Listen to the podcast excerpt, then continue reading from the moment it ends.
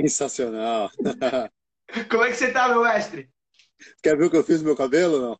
Fui cortar. Por favor, por favor. Sozinho, dá uma olhada. O quê? Sozinho? Destruir, ó, destruir, assim, monumen monumentalmente. Tá feito. Tava com topete, não tava? Tava. E se liga, agora temos luz aqui pra nossa live. Presta atenção. louco! então. Eu vou até tirar meu óculos porque tá refletindo aqui. É que eu tô com cara de alergia. Tô com alergia hoje. Ó, se quiser, pode fazer até estádio de futebol aqui. Ó. Ô, louco! Olha só, ficou bom, hein? Vou deixar no primeiro, né? O primeiro tá bom assim? Ou quer por mais? Vamos por mais. Ah, tem o, a potência. Tem, é potência. Isso aqui, obviamente, que nós vamos, eu vou usar de, de fato, não vou ficar brincando só com a luz, mas eu queria só mostrar. É, é isso aqui, ó, dá pra ver, né? Boa. Um negocinho besta que você carrega com o cabo do seu celular e tal. Você compra no, no Target, né? Que é o mercado aqui porque a galera tá fazendo muita, é, muita coisa de casa, né? Não só o draft, né? tem muita entrevista, tem muita reunião, tem muita coisa rolando de casa. Então, o que a galera faz? Tem que ter um equipamentinho, tem que deixar tudo um pouquinho mais no esquema. Daí eu me arrumei também, ó.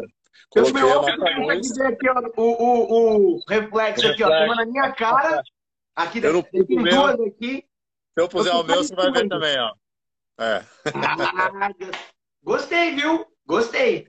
Vou ficar de noite. Daqui a pouco já tem seu estúdio aí também, pô. Com a, com a luz, a minha cerveja fica melhor também, ó. Vamos... Opa, eu não tenho cerveja, acabou. Vou ter que tomar água aqui para te acompanhar. Não, fica à vontade. Eu preciso. Para mim é, é, como tá num bar com você, Lucão, é com todo mundo que está acompanhando a gente, ó, Emerson Chagas, Edmilson Neto, é uma galera aqui, é grande Ricardo Gonçalves, Vitor Maschi, é, Mate Brusco, já temos uma galera muito legal, eu vou...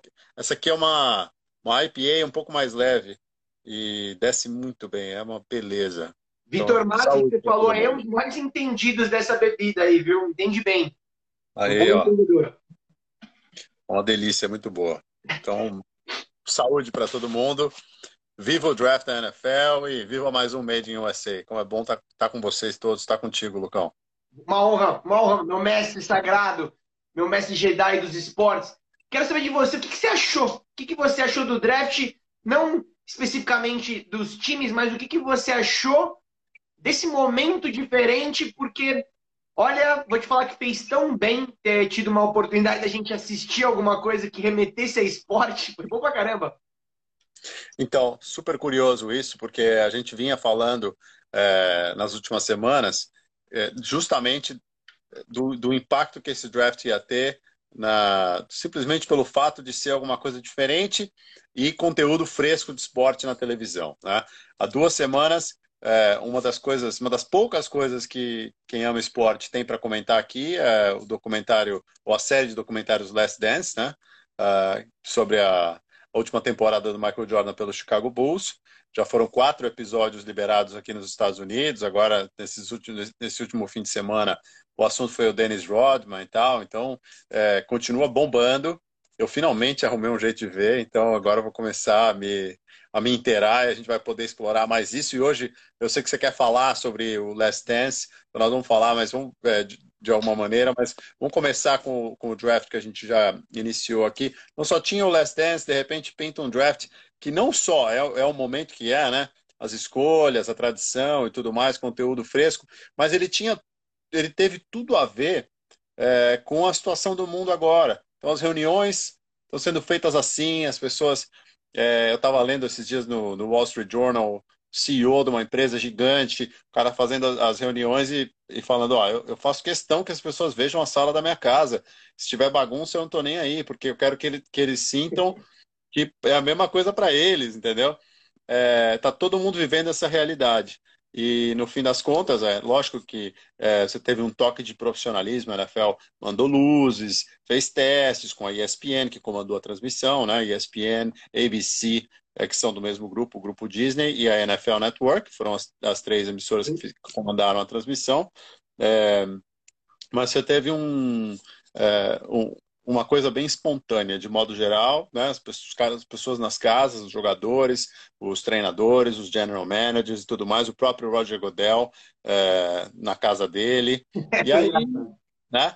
É, e aí tudo que envolvia, então, casa do Bill Belichick, todo mundo fica, é, parecia o cachorrinho dele lá sentado na cadeira, é, todo mundo já esperava que fosse ser uma coisa é, mais humilde, pé no chão, jeitão dele, o cara que tá lá tá todo mundo de terno e ele tá com aquele moletom dele, todo rasgado e tal. Então, mas a, a, as pessoas, a oportunidade de ver aquilo é, teve uma conexão direta com, com o jeito que o mundo está vivendo hoje. Então, eu acho que acabou sendo bem legal e os resultados foram incríveis, né, de audiência. Você já está sabendo, não? Eu dei uma olhada, eu estava muito curioso para saber globalmente, mas o número americano foi muito bom, né? 6 milhões? Não, eles conseguiram 37% de aumento em relação ao, ao ano passado. É, foi o draft mais popular.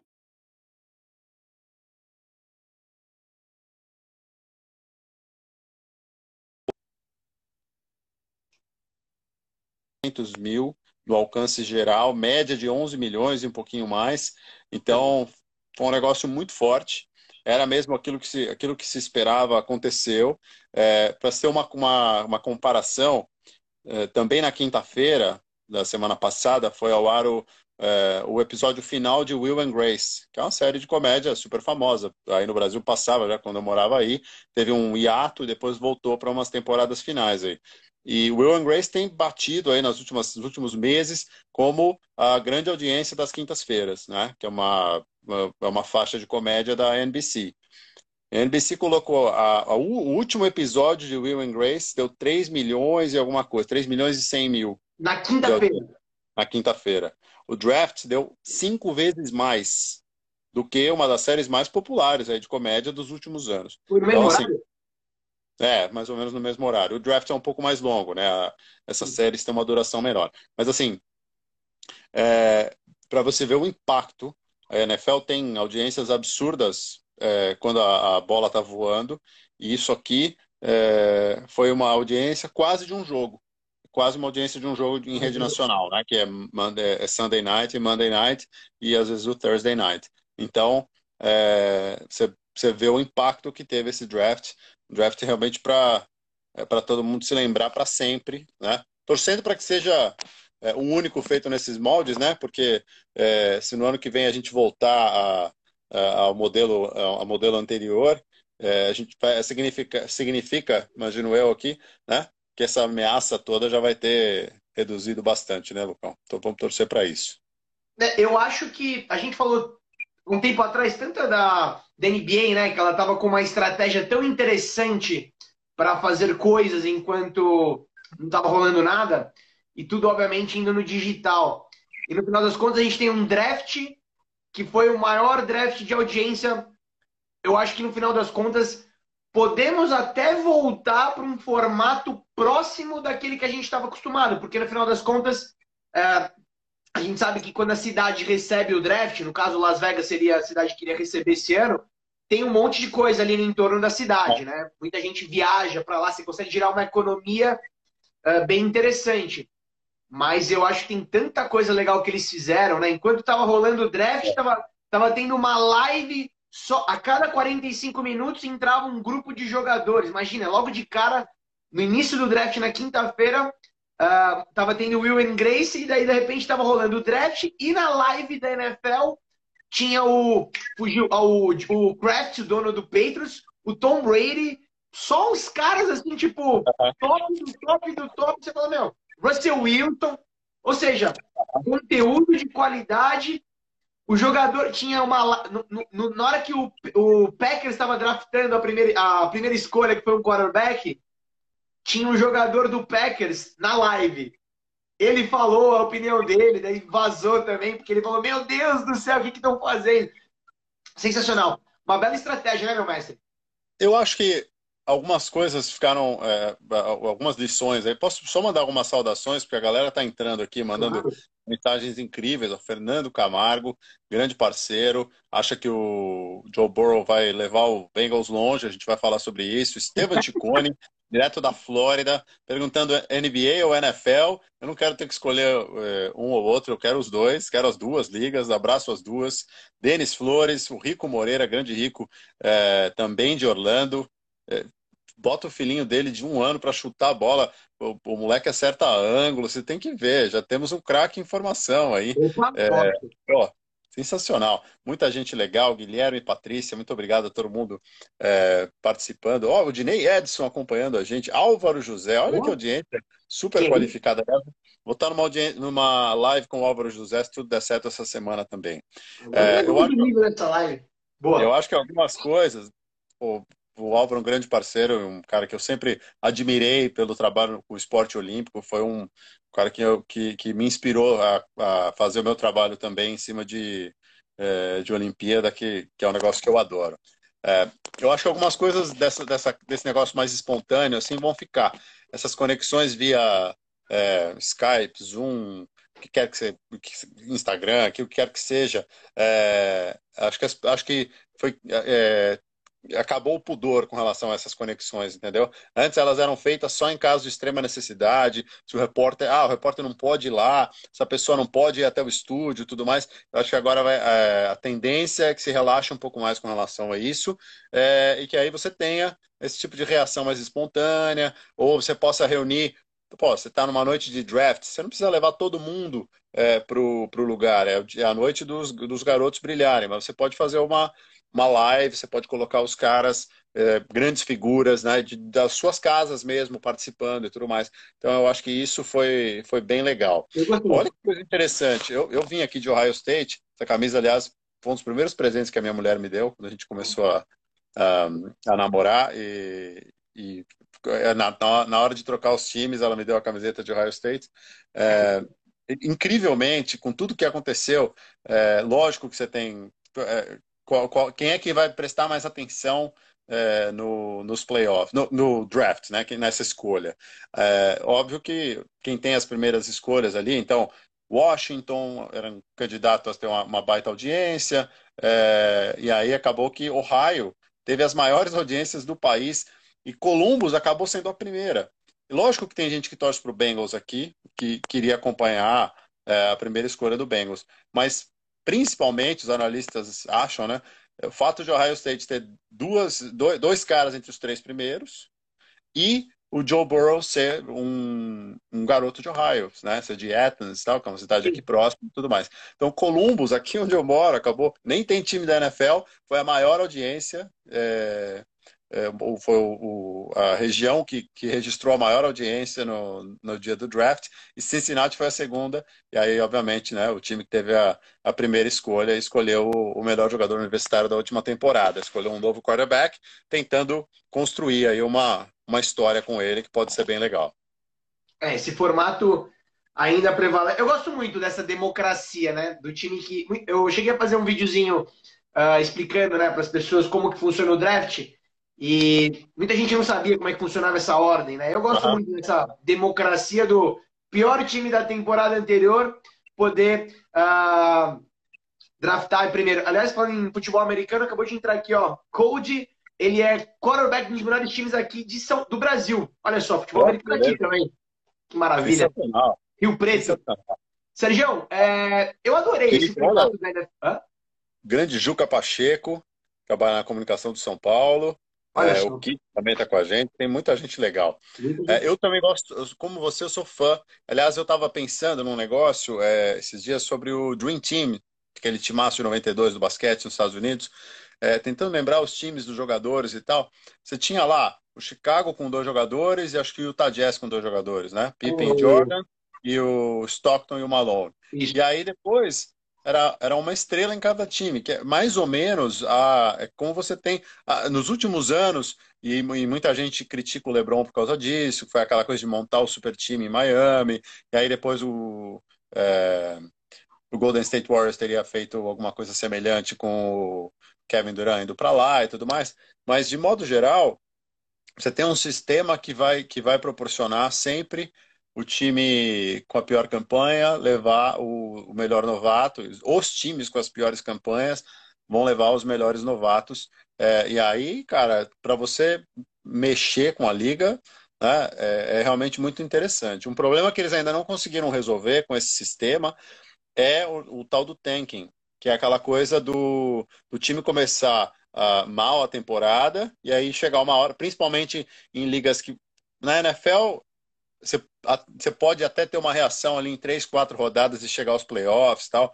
É, talvez um pouco mais do que isso seja necessário, mas na NBA, é, você tem uma condição é, de, de, saber muito antes da temporada acabar que, que sua temporada vai ser um fiasco. Né? E aí, cara, fica uma preguiça, um negócio que é perder de propósito, né? Basicamente o que o tanking significa. E isso é uma coisa que eles ainda estão tentando ajustar estão tentando resolver para evitar é, que, que esse tipo de coisa aconteça, ou tentar punir, é, identificar de alguma maneira esse tipo de coisa. O que eles já fizeram na NBA, por exemplo, foi é, sortear, né? Então, assim, não é a pior campanha que garante a primeira escolha. A pior campanha é, vai garantir uma das primeiras escolhas, mas eles pegam ali os, os, os times do, do, da parte de baixo, fazem um sorteio para ver quem vai ser né, a primeira escolha, a segunda escolha e tudo mais. Já acho uma saída interessante, mas é, é a única coisa desse sistema que tem que ser ajustado. O resto, eu estou com você. Eu acho muito legal que você vai é, criando é, times fortes onde não tinha nada, onde tá, a terra estava arrasada, e você vai fazendo a coisa se, se equilibrar o tempo todo. Eu acho sensacional. Eu, eu gosto muito desse formato da NBA, que também é democrático, né? É democrático no final das contas. O time que teve a pior campanha vai ter, teoricamente, é como se fosse aqueles sorteios lá do, do Silvio Santos, né? Que você tira. Não, um pingozinho, né? Mas você vai ter mais bolinhas do seu time ali para você ser sorteado para de repente pegar a primeira posição. Eu gosto disso. Agora, eu tava no jogo do final da temporada agora da, da NFL, a penúltima rodada, 17 foi. Eu tava no jogo de Miami. Olha que jogaço! Miami Dolphins contra Cincinnati Bengals, o pior jogo do mundo do ano passado. O, o, o jogo tava 35. O jogo tava 35 a 19, alguma coisa assim, pro Dolphins. A torcida foi embora já. Foi embora. De repente, o Bengals empatou o jogo. Foi 35 a 35, foi pra prorrogação. A torcida de Miami tava torcendo pro Dolphins, porque eles queriam a primeira escolha do draft, né? Então, os torcedores do Dolphins estavam torcendo pro Bengals. Ah, para ganhar... Bengals, é, pro, pro adversário, é. Estavam torcendo pro adversário, para ganhar a partida. Daí eu falei, caramba! E daí, depois, enfim, o Dolphins acabou ganhando a partida, eu fui comer, fui no restaurante, e os, os torcedores estavam bravos mesmo. Meu, por que, é? a gente ganhou essa partida? Não era para ter ganho? Já que foi uhum. uma prorrogação, perdia. Porque na rodada seguinte, falei besteira, não era a 17 rodada, era a 16. Na 17 foi o último jogo contra o Patriots. E daí o Dolphins ganhou lá, né? Em Boston. Ah, tá. Uhum. Então, assim, eu gosto desse esquema da NBA, porque por mais que o time, que nem agora, o Golden State, que é o provavelmente seria a primeira escolha, não necessariamente pode pegar, né? No sorteio pode ser que seja outro time. É, e obviamente que a primeira escolha não garante tudo para você, né? É, a gente sabe. No caso da NFL, até é um pouquinho diferente, porque muitas vezes a sua necessidade está numa posição é, que dois, três, dez times à frente é, não, vão, não vão mexer. Ou você tem uma geração, por exemplo, que é muito rica em defensores. E aí, mesmo que é, dez times à sua frente é, escolham defensores, você vai conseguir escolher um ou mais jogadores é, que encaixem, se encaixem perfeitamente ao seu time. No caso da NBA, um jogador tem um impacto maior num time, né? Pela, pela, pela, proporção, né? Uma coisa, uma coisa bem clara. É, então, você ter essa, essa escolha é, realmente tem um impacto muito forte. E isso é, e isso é bem interessante do, do esporte americano. E é por isso que, obviamente, a galera fica, faz os seus mock drafts, fica querendo ter é, acertar mais do que o amigo, que é basicamente, a gente falou também há algumas semanas, se a galera que está apostando em previsão do tempo, você, você imagina vocês vão apostar, fazer é, fantasy, o que quer que seja, com é, algo concreto aqui, que são os jogadores universitários, né? Então foi, é, foi uma festa bem forte, bem legal, e a, a NFL é, agora só está é, numa torcida incrível para que o desenvolvimento científico, é óbvio, a gente sempre fala, né? Prioridade é que as pessoas é, que a gente possa ter o maior número de curados, menos gente infectada, a prioridade é saúde, mas, é, inclusive, a NFL tomou o cuidado de colocar é, na, no começo ali da transmissão o Dr. Anthony Fauci, que é um dos responsáveis médicos né, no governo federal é, de todo o trabalho que está sendo feito para combater o coronavírus, para combater essa pandemia, é, para explicar toda a situação, para reforçar que aquela era uma medida extraordinária que a NFL estava tomando, porque naquele momento esses, esse tipo de aglomeração não era é, recomendável, né? era uma coisa muito perigosa. Mas a gente está agora numa contagem regressiva para setembro, porque até lá, se as coisas não mudarem, a gente vai ter. É, acho que, que a gente já falou também algumas vezes, condição para jogo é, mas não necessariamente condição para torcida no estádio. Né? E aí é, você vai ter um impacto grande, porque é, é, uma grana enorme que, que não vai entrar é, nos cofres dos times e é, também, enfim, muda o, o, a atmosfera do jogo, né? Fica um negócio esquisito, mas, enfim, saúde é em primeiro lugar, né? Com certeza, meu mestre. Com certeza. Eu queria pegar um gancho aqui do que o pessoal tá comentando aqui embaixo. Eu queria traçar um paralelo. A primeira coisa que eu fiz depois do draft foi assistir. Que daí eu comecei a pensar o seguinte: uma coisa que o pessoal tá comentando aí, né? Que a primeira escolha às vezes não tem, não, não acaba vingando, né? Ou melhor, para a galera entender, o draft são sete rodadas, né? Uh, teoricamente, teoricamente, não sei se você concorda, meu mestre, mas Primeira rodada seriam aqueles jogadores que podem entrar no time já amanhã. Estão preparados uhum. para resolver a bucha. Teoricamente, né? Teoricamente. Inclusive os quarterbacks, que tem, que tem é, você tem que aprender playbook, é, é, comandar uma, uma, uma, parte ofensiva, mas é, os, os, quarterbacks têm chegado cada vez mais prontos na, na NFL, né? A pressão, é, o, o nível de exigência, o nível técnico, tudo isso no universitário já está é, tão alto, né? Um nível tão alto que eles estão, eles chegam prontos. Então é isso mesmo. Primeira rodada ali você põe no time e óbvio que alguns caras vão, vão é, entrar com naturalidade e alguns vão ter um pouco mais de necessidade de adaptação, né? Mas Exatamente. são caras prontos mesmo. Uhum. Exatamente. E daí tem um, tem um lado do, do draft que é o seguinte: o grande lance do draft é você conseguir pegar o melhor jogador possível para o seu time, né? Que você realmente precise, em rodadas o mais baixo possível. Esse é o grande lance, né? Porque primeira rodada, o jogador ele tem um salário 100% garantido. Você paga e vai ser aquilo. Segunda rodada, já não é 100% garantido. E aí vai diminuindo. Então, uhum. quanto mais baixo você pegar seu quarterback, melhor. Russell Wilson, é, Dak Prescott foram caras de terceira, quarta rodada. Daí eu assisti de novo aquele vídeo do, da história do Tom Brady, do draft, né? Eu fiquei pensando, eu falei, meu Deus do céu, nunca vai existir uma outra coisa da. Nunca vai existir isso. E daí eu comecei a ver o Last Dance, eu falei, também nunca vai existir uma outra coisa dessa. Eu cheguei à conclusão que assim, em alguns momentos vai aparecer um cara bom pra caramba, que vai fazer sucesso, vai aparecer um Alan Iverson, vai aparecer um Curry, caras que vão ajudar a mudar um pouco da dinâmica do jogo, mas em alguns momentos aparecem uns caras tão raros. Tom Brady, Michael Jordan, é. são caras que mudam o jogo, né, meu mestre? Isso é surreal.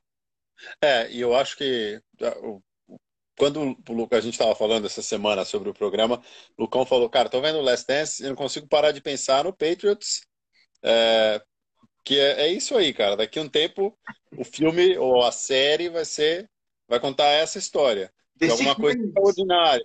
De um cara. Isso, e, e tem uma diferença grande aí. É, alguém lembrou aqui que o Jordan foi a, a terceira escolha. Eu não preciso mandar a pergunta, porque nós estamos. É, é, alguém, alguém lembrou aqui, a gente só queria pegar para dar o crédito, foi o Mate Brusco, falou aqui para gente. É, então, é, você tem, você tem, é, você era um cara já no topo, era um cara que tinha sido campeão e protagonista por North Carolina, já se esperava bastante dele. Diferente do Tom Brady nesse aspecto, tá? porque é, ele, ele foi escolhido lá, lá no, no fim do, do draft e é, é, é foi a, por duas décadas um encontro incrível né, da capacidade dele, um técnico genial, todas as condições perfeitas para um negócio que nunca tinha acontecido antes, né? Que foi o domínio do, do que o New England Patriots teve nessas duas décadas. No caso do, do Chicago, essa super estrela, mas também é, é, algumas coisas, algumas é, coisas que acho que se não tivessem caído ali do jeito certo, tipo o Phil Jackson, naquele momento, com aquela cabeça, tá? É, porque uma coisa, aqui nos Estados Unidos, é, é, eles valorizam muito essa, essa, essa obstinação pelo resultado, pela vitória e tal. E o próprio, o próprio Michael Jordan falou, cara, algumas pessoas vão achar que eu não sou um cara legal depois de ver esses, esses documentários. E ele é o, é o dono do, das imagens, né? Inclusive ele está doando o dinheiro que, tá, que, o, que a série está fazendo e tal, que é um negócio legal. Até porque dinheiro não é problema para ele, é um bilionário. Mas assim, é, para lidar com aquela energia que o Michael Jordan colocava no negócio, entendeu? É, que a, a frase aí do, né, do, dessa semana na, na internet era o é, tem, tem, um, tem um I em win, né? There's an I on win. Então, porque a, a, a frase que se fala para ensinar as crianças e tal, não tem I in team, né? Então não tem, você não pode ser um individualista, é um time. E, esses, e esse é um, e o Jordan é um cara que é, tudo bem, ele sabia jogar com o time, lógico, ele foi um dos maiores da história e tal.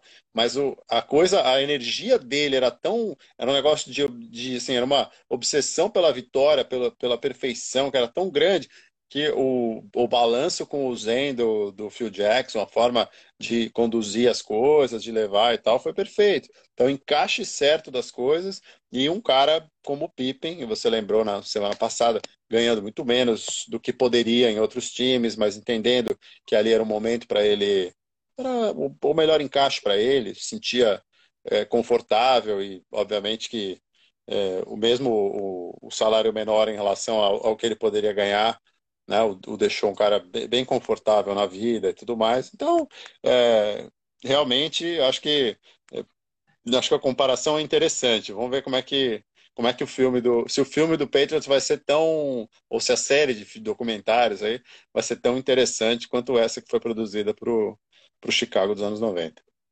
É verdade, eu concordo com você, mas por isso que eu não consigo ver muita diferença da mentalidade do Tom Brady, por exemplo, do Michael Jordan. Né? Você vê, você pega todos os vídeos do Tom Brady uh, em qualquer jogo, né? O time, você pega, para quem quiser tiver curiosidade, por favor, procurem no YouTube o Super Bowl do Patriots contra o Falcons. O time tava com a cabeça para baixo já, né? Estavam tomando uma surra. O Tom Brady tava parecendo um pastor ali no banco de reserva, jogando todo mundo lá para cima, com intensidade.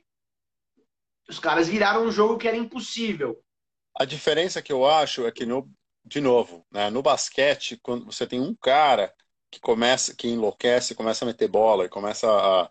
É, a, a chance de você é, construir o resultado é maior do que um cara ficar tentando correr com a bola sozinho. Sim. No, então, é, o que é mais né, no futebol americano é mais necessário, eu acho, essa, nessa numa hora dessas, a função de líder que o Tom Brady conseguiu exercer é, e aí ele, ele fazia dentro, dentro de campo e no, na sideline, né? Faz, né? Mas fez ali nesse num momento, por exemplo, como esse, é pré-virada contra o Falcons, um negócio incrível. Como se precisasse ainda é, construir mais alguma história ali. A história dele já era incrível, né? No, incrível. Dentro da NFL. E construiu um capítulo é, espetacular. É, e ainda teria mais mais para frente, né? Um negócio louco de imaginar, né? que aquele não foi o último é, Super Bowl que ele ganhou. Não, ainda não. Então essa, essa para mim é a diferença né, no, na questão da obstinação, porque levava o cara num jogo de basquete, por exemplo, o cara pode pegar a bola e ficar batendo e arremessar, e aí os outros quatro estão lá para é, tentar abrir um espaço e tudo mais. Isso acontecia muitas vezes. Né? Com, com o Michael Jordan, cara, era difícil alguns caras é, encostarem na bola, né? mas era uma, é, existia, obviamente, uma compreensão de que aquilo, em alguns momentos, era necessário.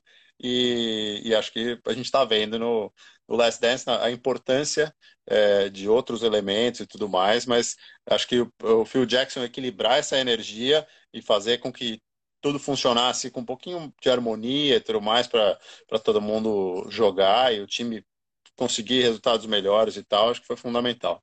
Inclusive, para quem não entendeu por que é The Last Dance, é muito legal justamente assistir para entender o porquê do nome, né? Que é sensacional. Sensacional. Phil Jack... Aliás, o Phil Jackson acho que ele é um ele é um mago do negócio, né? Porque ele conseguiu fazer com que todo mundo jogasse do jeito que ele queria, dando total liberdade para todo mundo. Isso é muito. Uh, como é que eu vou dizer? O cara foi muito gênio, né? Eu acho que ele foi muito gênio porque lidar num time onde você tinha o Scott Pippen, que querendo ou não, ele, ele tinha um lado dele ali que ele queria muito dele. Você tinha o Michael Jordan que não cabe na tela do celular aqui o ego do Jordan também, porque tava lá em cima. O Dennis Rodman, que é um ser humano ímpar na humanidade, né? É. E O, o, Steve Kerr, naquela época, que era um cara que queria ter chance mais de tempo para jogar. Você fala, meu Deus do céu, olha esse time. E todo mundo jogando bem do jeito que ele queria, né? Que essa é real. Exatamente. Então, coordenar isso é, é coisa de, de realmente de treinadores especiais.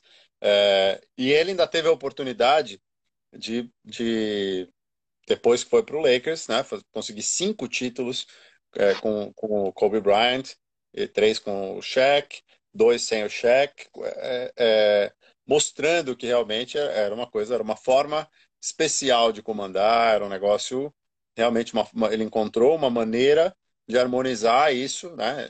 Tinha também uma energia de, é, de, de, um cara obcecado por, por vitória como Kobe Bryant, inclusive muito inspirado no Michael Jordan, né?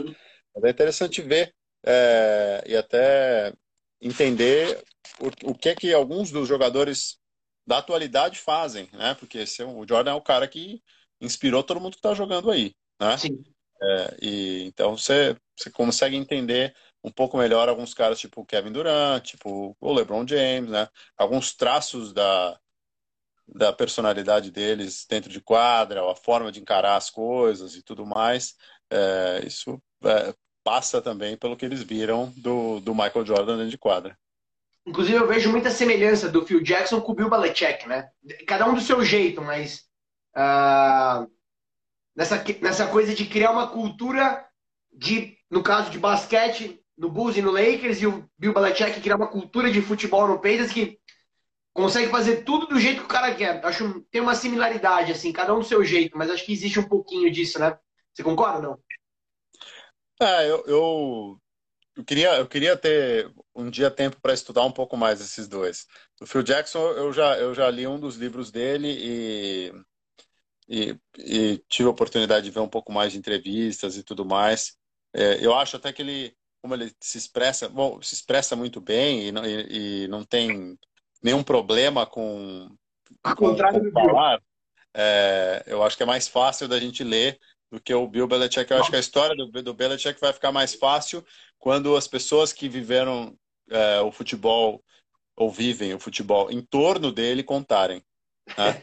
Acho que essa, esse vai ser o melhor, melhor filme sobre o Bill Belichick. Não vai ser contado, não vai ser uma entrevista com ele. O melhor conteúdo sobre ele você não vai saber dele, porque não, não pra, aquilo para ele, né, falar dele mesmo não é uma coisa que funciona. Falar das próprias ideias, ele fala, ele é um cara inteligente, cumpre ali o que ele tem que cumprir com as entrevistas e tal, mas acho que o melhor a gente vai tirar quando as pessoas começarem a contar mais detalhes aí é, sobre, sobre as sacadas dele, sobre as coisas que fizeram do, do New England Patriots algo tão especial. E o que eu, que eu tô sentindo é, do Last Dance, que eu acho que a gente que vai ser a, o, alguma coisa parecida quando a gente tiver essa história contada do Patriots, por exemplo, é, são aquelas, aquelas coisas que parecem pequenas, dos bastidores, do dia a dia, mas que acabam se transformando é, em grande impacto quando você olha no resultado final, quando você olha no, no todo. Né? Então, pequenas mudanças no treinamento, pequena ou aquela reunião com um dos jogadores e que mudou muita coisa na relação e tudo mais. Essas, é, para mim, isso que é fascinante, entendeu? Você vê como essas pequenas, esses pequenos movimentos de xadrez, assim, fazem com que esses super times é, é, aconteçam, né, ou se, ou se consolidem e, e, e façam as dinastias que fizeram. Queria te aproveitar e fazer uma pergunta, então. Manda. Isso vale para todos os drafts, né? para todos os prospectos de qualquer esporte. Né? Sempre a gente olha para o lado atlético. Né? Uhum. Isso fica muito fácil para um jogador de defesa, na minha concepção. Vou fazer uma comparação rápida aqui, tentando trazer um pouco dessa coisa do Tom Brady e do Michael Jordan. Mas, por exemplo, um jogador de defesa na NFL, o Chase Young, por exemplo, segunda escolha desse draft. O menino, ele só precisa fazer uma coisa no jogo. Ele, claro, precisa entender o jogo, mas ele precisa de muita. Daí, ó, Ohio State. O cara precisa chegar no quarterback. Ele precisa lá e derrubar o, o amiguinho que tá com a bola. É isso. É força física. É capacidade atlética. O que ele conseguir entender e tiver de leitura do jogo é um diferencial. Quando ele vai no combine, né, que é aquele momento que os jogadores são analisados, tudo gira em torno da capacidade atlética. Beleza. Mas tem reuniões também. Mas tem, tem reuniões com os jogadores, tem algumas coisas que eles fazem para entender um pouco é, o perfil psicológico, para entender a capacidade do jogador para analisar algumas situações. Tem um, é, a, concordo com você que, que o coração do negócio é físico, mas tem uma, tem alguma outra, uma outra parte também, né? É, tem, não, tem isso. Eles avaliam tudo, histórico do cara, da família, eles avaliam tudo, mas ainda assim eu acho que é um pouco. Eu não sei, eu queria tentar entender se existiria uma possibilidade de no, no vídeo do, do Tom Brady, o técnico do 49ers, ele falou, olha, naquele draft, não tinha como eu draftar o Tom Brady. A gente viu, a gente viu que ele era um bom menino, tinha tomada de decisão, a gente colocou ele para treinar aqui com a gente, não impressionou, não impressionou a gente, né? Uhum. Daí a gente, pô, tinha outro cara ali que corria melhor, era mais forte, lançava mais todo mundo era melhor, mas teoricamente o Tom Brady era o melhor quarterback, um dos melhores quarterbacks daquele draft daquele ano. Ele ganhou o Orange Ball, ele ganhou de Alabama no, no, no Orange Ball, qualquer coisa, de virada. Então, assim, pô, ninguém avaliou essa capacidade. Daí o cara, o, o, o técnico, ele fala: a gente não conseguiu abrir o corpo dele para avaliar o coração. Se a gente tivesse avaliado o coração, com certeza a gente teria escolhido ele. Porque é a única coisa que não dá para avaliar. É esse quesito, né? Claro. Aí você pega dos seis quarterbacks que foram draftados com o Tom Brady, acho que se tiveram dois que conseguiram fazer três temporadas na NFL, foi muito. Ou seja, como é que. Onde está o erro de avaliação, né? A gente vai ver desses jogadores agora, por exemplo, quantos desses quarterbacks que foram draftados agora nesse draft vão ser quarterbacks que vão durar? Tá, Joe Burrow, o menino lá de, de, do Chargers, que foi o, o quarterback do Chargers, mas qual outro? Quais vão ser, né? Enfim, é difícil dizer, né? É difícil avaliar é difícil como é que o jogador consegue sobreviver. É difícil dizer, tem, porque é isso. É, é, você tem algumas coisas que são concretas.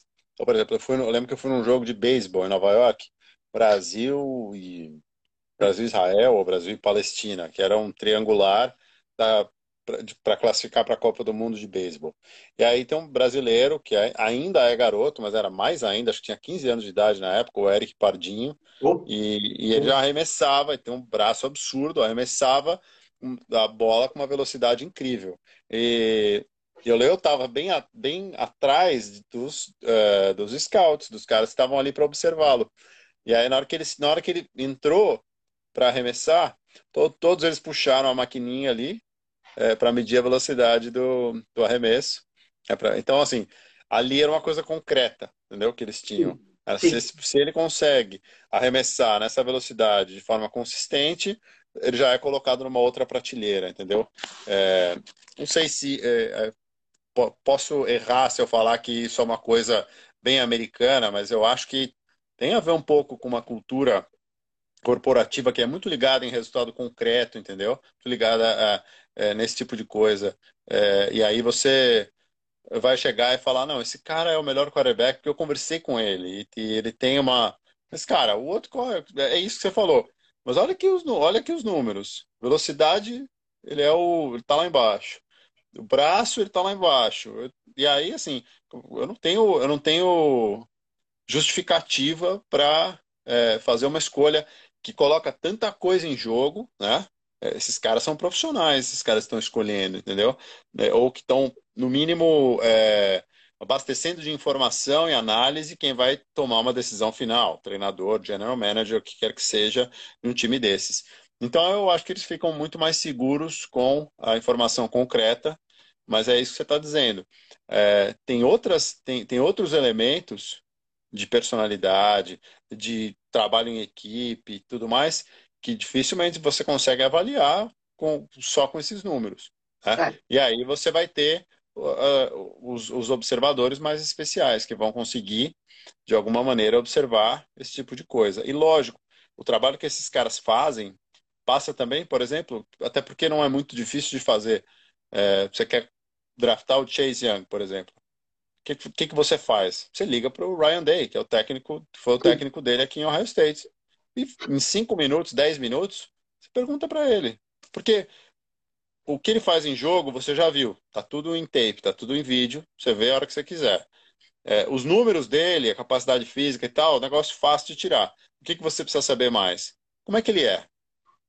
Como é que ele é com os companheiros? E isso eles, isso eles fazem. Agora, o peso que se dá para esse tipo de informação, ou até a própria interpretação né, desse tipo de coisa, é que é algo fascinante. E eu acho que realmente quem consegue entender, por exemplo, quem conseguiu abrir o, o que você falou, né? Abrir o Tom Brady e ver o que tinha lá dentro, se deu muito bem, teve 20 anos de domínio no, na NFL, entendeu? Então, esse, é o, esse é o segredo. Achar esses caras é para poucos, né?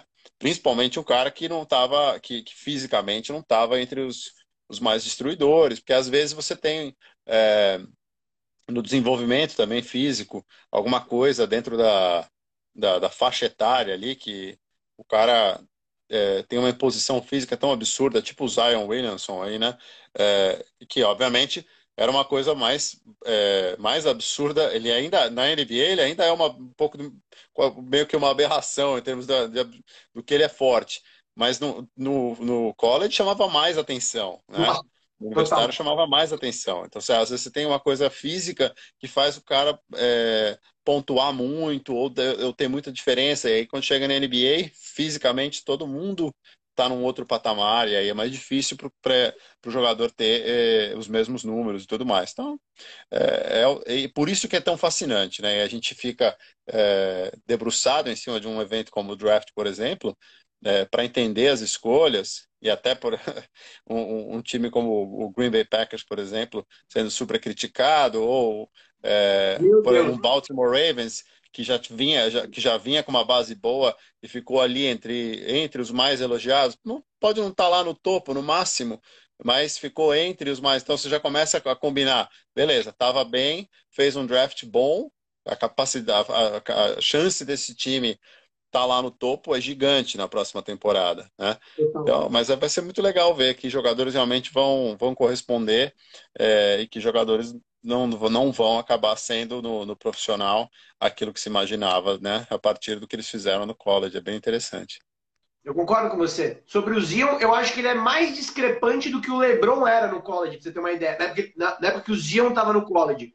Eu acho que ele é muito mais discrepante fisicamente. E eu acho que essa parte física, ela tem uma importância muito grande. Esse era o meu ponto que eu queria, é, que era o que eu estava tentando dizer do Tom Brady, né? O técnico do 49ers, ele falou com o técnico de Michigan na época. Ele falou, sério que esse é o cara que você disse para mim que é o cara do draft? Os caras não acreditaram, né? Olha o Tom Brady, vê aquele físico dele que parece que vai quebrar. Só que ele tinha o mais difícil, né? Que era a mentalidade, que é o que o Jordan tem. É. Enfim, esses caras já têm isso e é o mais difícil. Por isso que quando ele já é jovem e ele consegue colocar isso em prática, né? É o Jordan com aquela última bola do North Carolina, né? Que a bola foi para ele, né? É, o problema é o seguinte, você, é, eu fico falando de Ohio aqui, né? Porque obviamente estou morando aqui, é uma coisa, uma coisa natural. É, e até para dar para quem está aí no Brasil um pouco da ideia do que acontece no, no, dia a dia dos americanos, nesse envolvimento do dia a dia mesmo com o futebol americano. É, há alguns anos, o Cleveland Browns é, draftou o Johnny Manziel para ser o seu quarterback. Cara, tinha feito como universitário, tinha jogado muito bem, Texas A&M, tinha sido o cara destacado, só que tinha outros problemas fora de campo. É, então, assim, o, o quem faz, quem, quem dá o aval para essas escolhas, coloca muito em jogo da própria carreira, ou, entendeu? Daquele cargo que está ocupando naquele momento. Se você é, faz uma escolha dessas, então, assim, para o Browns era, já era uma, já era uma, uma chance de, de ter um quarterback para construir uma história em torno. é, virou zero, nada, né? Fraquíssimo de aproveitamento enquanto teve condição de jogo e depois foi embora. Não deu nem para é, tirar proveito uma pena. de uma escolha que foi é, badalada né, quando aconteceu. Isso, ah, eu já morava aqui nos Estados Unidos, é coisa de 5, 6 anos, 4, 4, 6 anos. E então, assim, é, é o tipo de. É, é um negócio que os caras arriscam, entendeu? E, é, e por mais que você tenha uma boa indicação, muitas vezes é, existe um receio de fazer esse tipo de escolha. E, e, é por isso que a coisa é tão, é tão fascinante, né? E, e, imaginar o encaixe desses jogadores aí nos seus times vai ser um negócio bem legal. Vamos torcer para que a situação esteja melhor, que a gente possa até lá, né? Ter uma condição, pelo menos, para que eles possam jogar, ainda que o público é, no estádio seja uma coisa difícil, né? A gente está vivendo uma situação, por exemplo, aqui em Columbus, o Ohio State tem para lá de 100 mil lugares no, no estádio. É, normalmente eles normalmente eles vendem é, nessa época do ano eles já venderam 50 mil mais ou menos que, dos ingressos que eles falam que é, são os ingressos os season tickets né os ingressos de temporada para não estudantes esse ano eles estão 10 mil abaixo é, e eles, eles deram um mês de é, extensão, né, o prazo era março, eles deram abril inteiro ainda, mais 4 mil pessoas é, é, compraram ingressos nesse, nesse mês, ou, ou 4 mil ingressos foram vendidos, né? Às vezes as pessoas compram mais do que, é, mais do que um e tal, por, por família e tudo mais. É, e mais óbvio que não se sabe o que vai acontecer. A universidade já avisou que devolve o dinheiro dos ingressos, obviamente, se não tiver jogo ou se não tiver condição das pessoas entrarem. E é começo de setembro também, junto com a NFL ali. O primeiro jogo com Bowling Green é comecinho de setembro. E é, tem, só que tem também uma, uma doação para você ter o season ticket da, da universidade. Você faz uma doação para a universidade e, e paga o, o, ingresso. E aí a, a, existe uma dúvida se a universidade vai, vai poder ou vai querer devolver essa doação ou não. Então isso Sim. ainda está no ar. Mas tem muita gente colocando o, o dinheiro aí e apostando que é, a coisa vai acontecer. Enquanto isso, em paralelo, algumas milhas aí do, de, de, da universidade, o Columbus Crew já teve que dispensar algumas, alguns funcionários essa semana e cortou o pagamento de outros porque não está rolando MLS, não tem dinheiro entrando e a situação vai apertando e os caras começam a ter que tomar algumas medidas um pouco mais um pouco mais duras. É, então é, essa é a realidade, é bem o que está acontecendo aqui, né, com é, do, em volta, né, de onde eu de onde eu vivo aqui é, e no dia a dia das pessoas que vivem da, da indústria do esporte. Então ainda uma esperança grande com relação ao NFL, é, ao futebol americano universitário e essa preocupação do soccer, por exemplo, né, que não está conseguindo segurar as pontas porque a temporada foi interrompida logo no começo e os caras estão simplesmente no momento em que o dinheiro estaria entrando tem zero entrando, zero, né? zero dólares e aí os caras estão num, num aperto aí para fazer as coisas funcionarem. Eu acho que muito vai depender a dinâmica das coisas de como e o que, que o Adam Silver vai falar no dia 1 de maio. NBA, a primeira liga que parou, né? E também pode ser a primeira a voltar. Eu acho que vai. Aliás, a NBA fez um anúncio hoje, um pouquinho antes do nosso, do nosso programa. É, ela vai liberar é, alguns, é, alguns treinamentos a partir do dia 8 de maio, é, com a, até quatro atletas na, dentro dos, dos, dos times, das franquias, é, obviamente nos estádios, nos estados que permitirem já esse tipo de, de acesso, né? Alguns estados estão reabrindo antes dos outros.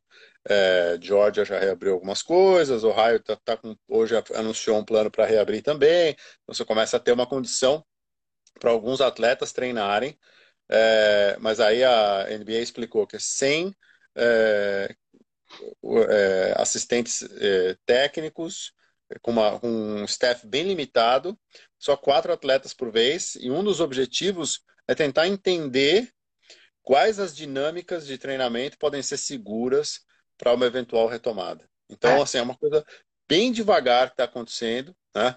É, para avaliar, então, dentro do, é, de um treinamento físico ali, como é que os equipamentos têm que ser higienizados, como é que é, os atletas conseguem manter a distância e usar os equipamentos que o, a franquia tem ali, que o time tem, entendeu?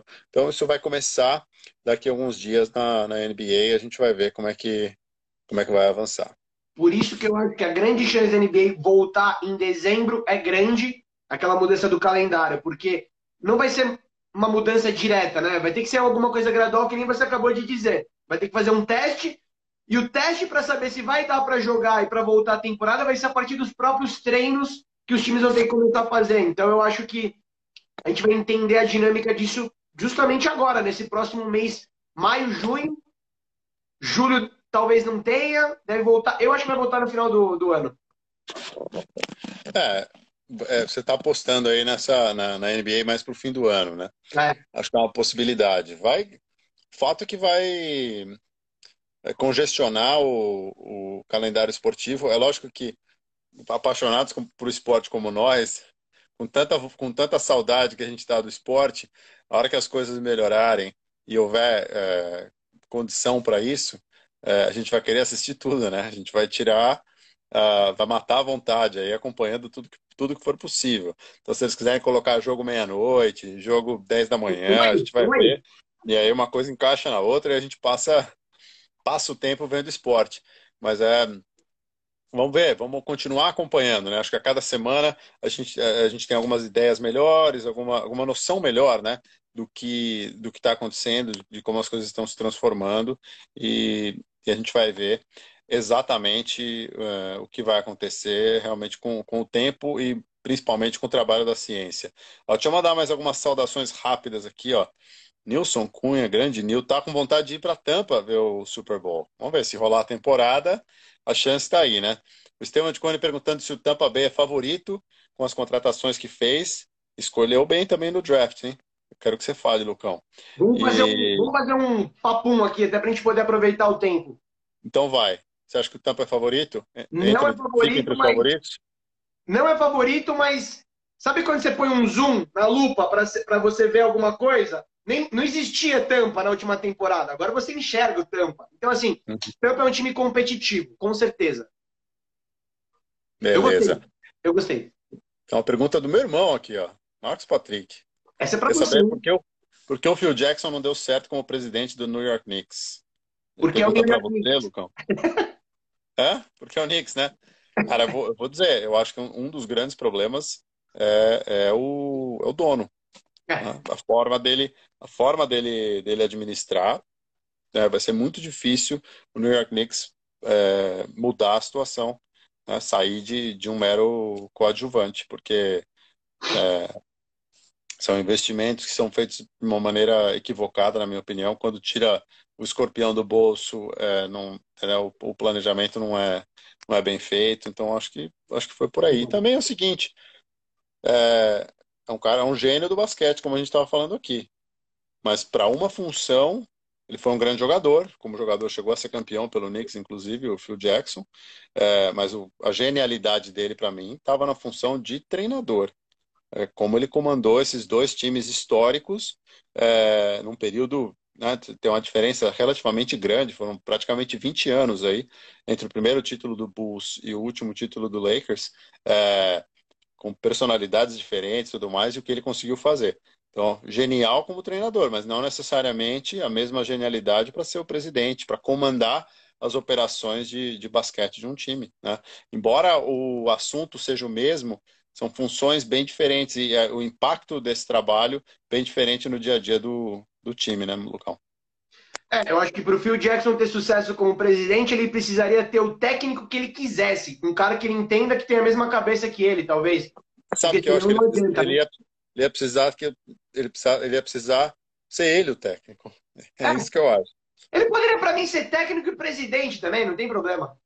a não ser que, é, a não ser você tem é, um cara, por exemplo, que como o Greg Popovich, que é, acho que em termos de você falou de cultura e tal, talvez seja até mais parecido com o Bill Belichick do que o Phil Sim. Jackson, em termos de montar uma cultura, é, uma forma de, de é, uma, um approach, uma abordagem assim para o basquete que envolve todos os aspectos do dia a dia, todos, tudo que, que eles fazem dentro do clube e começa a gerar, tem, tem alguns algumas pessoas que trabalharam com ele que, que fizeram sucesso em outros lugares. O Steve Kerr é um exemplo, né? o Mike Budenholzer é outro, é, agora o Tim Duncan né, já, já esteve em ação ali na comissão técnica dele, pode ser é, que a gente tenha formação é, a partir mais, mais a partir do Greg Popovich do que do Phil Jackson, eu acho, de, é, de gente com, com, um perfil parecido, como é, o Bill Belichick faz, né? Você pega, você pega ali é, coordenador ofensivo, defensivo, é, de, de é, times especiais, indo para vários lugares, virando head coach, fazendo trabalhos muito legais por causa dessa, desse trabalho que ele faz. Eu concordo, eu concordo. Muita gente trabalhando com o Bill Belichick em vários pontos da NFL, inclusive Mark Vrabel, técnico do Titans, você viu o que aconteceu, era linebacker do Bill Belichick. Uh, perguntaram aqui do Grokowski, sim, Grokowski vai jogar no Tampa Bay, um ano, 9 milhões, vai ser o melhor talento da NFL no que vem. Sérgio, a gente deve ter alguns minutinhos. Suas considerações? Minhas considerações é que é legal demais falar de, de esporte, mas eu quero, eu quero realmente torcendo demais para a coisa voltar, né? É, como, como é difícil ver o, o mundo nessa situação, é, quero que, obviamente, as pessoas parem de sofrer com tudo que está acontecendo, é, problemas de saúde, problemas financeiros e tal. E aí acho que uma das melhores consequências para quando as coisas começarem a, a se ajeitar vai ser a gente ter um pouquinho de esporte para para dar é, entretenimento, para dar é, distração, para dar curtição para quem, quem gosta de esporte. Vai ser um momento bem especial, eu acho, quando, quando as coisas forem retomadas e eu espero que a gente possa ter boas novidades logo, logo aí, porque elas vão significar fundamentalmente é, novidades boas na questão da saúde e a gente vai ter aí como consequência o, o esporte também. Nossa, com certeza, eu tô, ó, Tô empolgadíssimo, não vejo a hora de tudo isso voltar. E agora, depois do draft, eu fiquei mais empolgado, né? Eu quero ver o Joe Burrow sofrer um pouco ali no, no Cincinnati Bengals. Eu quero Ó, ver o seu menino. Tô, eu já tô apostando, para mim, Baltimore Ravens, cara. É. Nossa, que draft maravilhoso. Pra mim, Baltimore Ravens. Ravens e, na minha opinião, o Panthers. Acho que foram os times que fizeram o melhor draft. E se você me perguntar, Sérgio, qual foi o pior draft, Green Bay Packers. Eu não Green sei o que passou ali. Não entendi. E, e, o pessoal de New England pode sonhar mesmo com Aaron Rodgers em, ah, em Foxborough eu... ou não? Eu, se eu fosse o Aaron Rodgers, já não estava legal quando estava o Mike McCarthy. Daí o Mike McCarthy saiu, foi para o Cowboys. Entrou o Mac uhum. LeFleur. O time voltou para os playoffs. Daí quando parece que está tudo bem, o cara me contrata, me, me, me drafta um quarterback na primeira rodada. Ele, colocaram uma arma aqui atrás do Aaron Rodgers, ó. Apontaram uma arma para ele e falaram: Meu, você tá com o dinheiro contado aqui. O relógio está contando. Aaron Rodgers, eu ia pro. Eu ligava pro Bill Belichick e falava: Bill, eu quero ganhar anéis. Como que eu faço? Vem pra cá. E ganha, se for? Ah, eu acho que ganha. O jogo é bom ali, hein? O jogo é bom ali, hein? Se ele for. Eu acho que ganha. Eu acho Mas se ele for, ele não usa 12, é isso? Ah, vai usar 12 também, você vai ver, ele vai falar, ele vai usar 12. É? Acho que Mas é, óbvio que estou é, falando de um dos, dos principais assuntos aí da NFL nos últimos dias. Abraço, Lucão, sempre uma honra. Valeu, gente. Um beijo. Hein?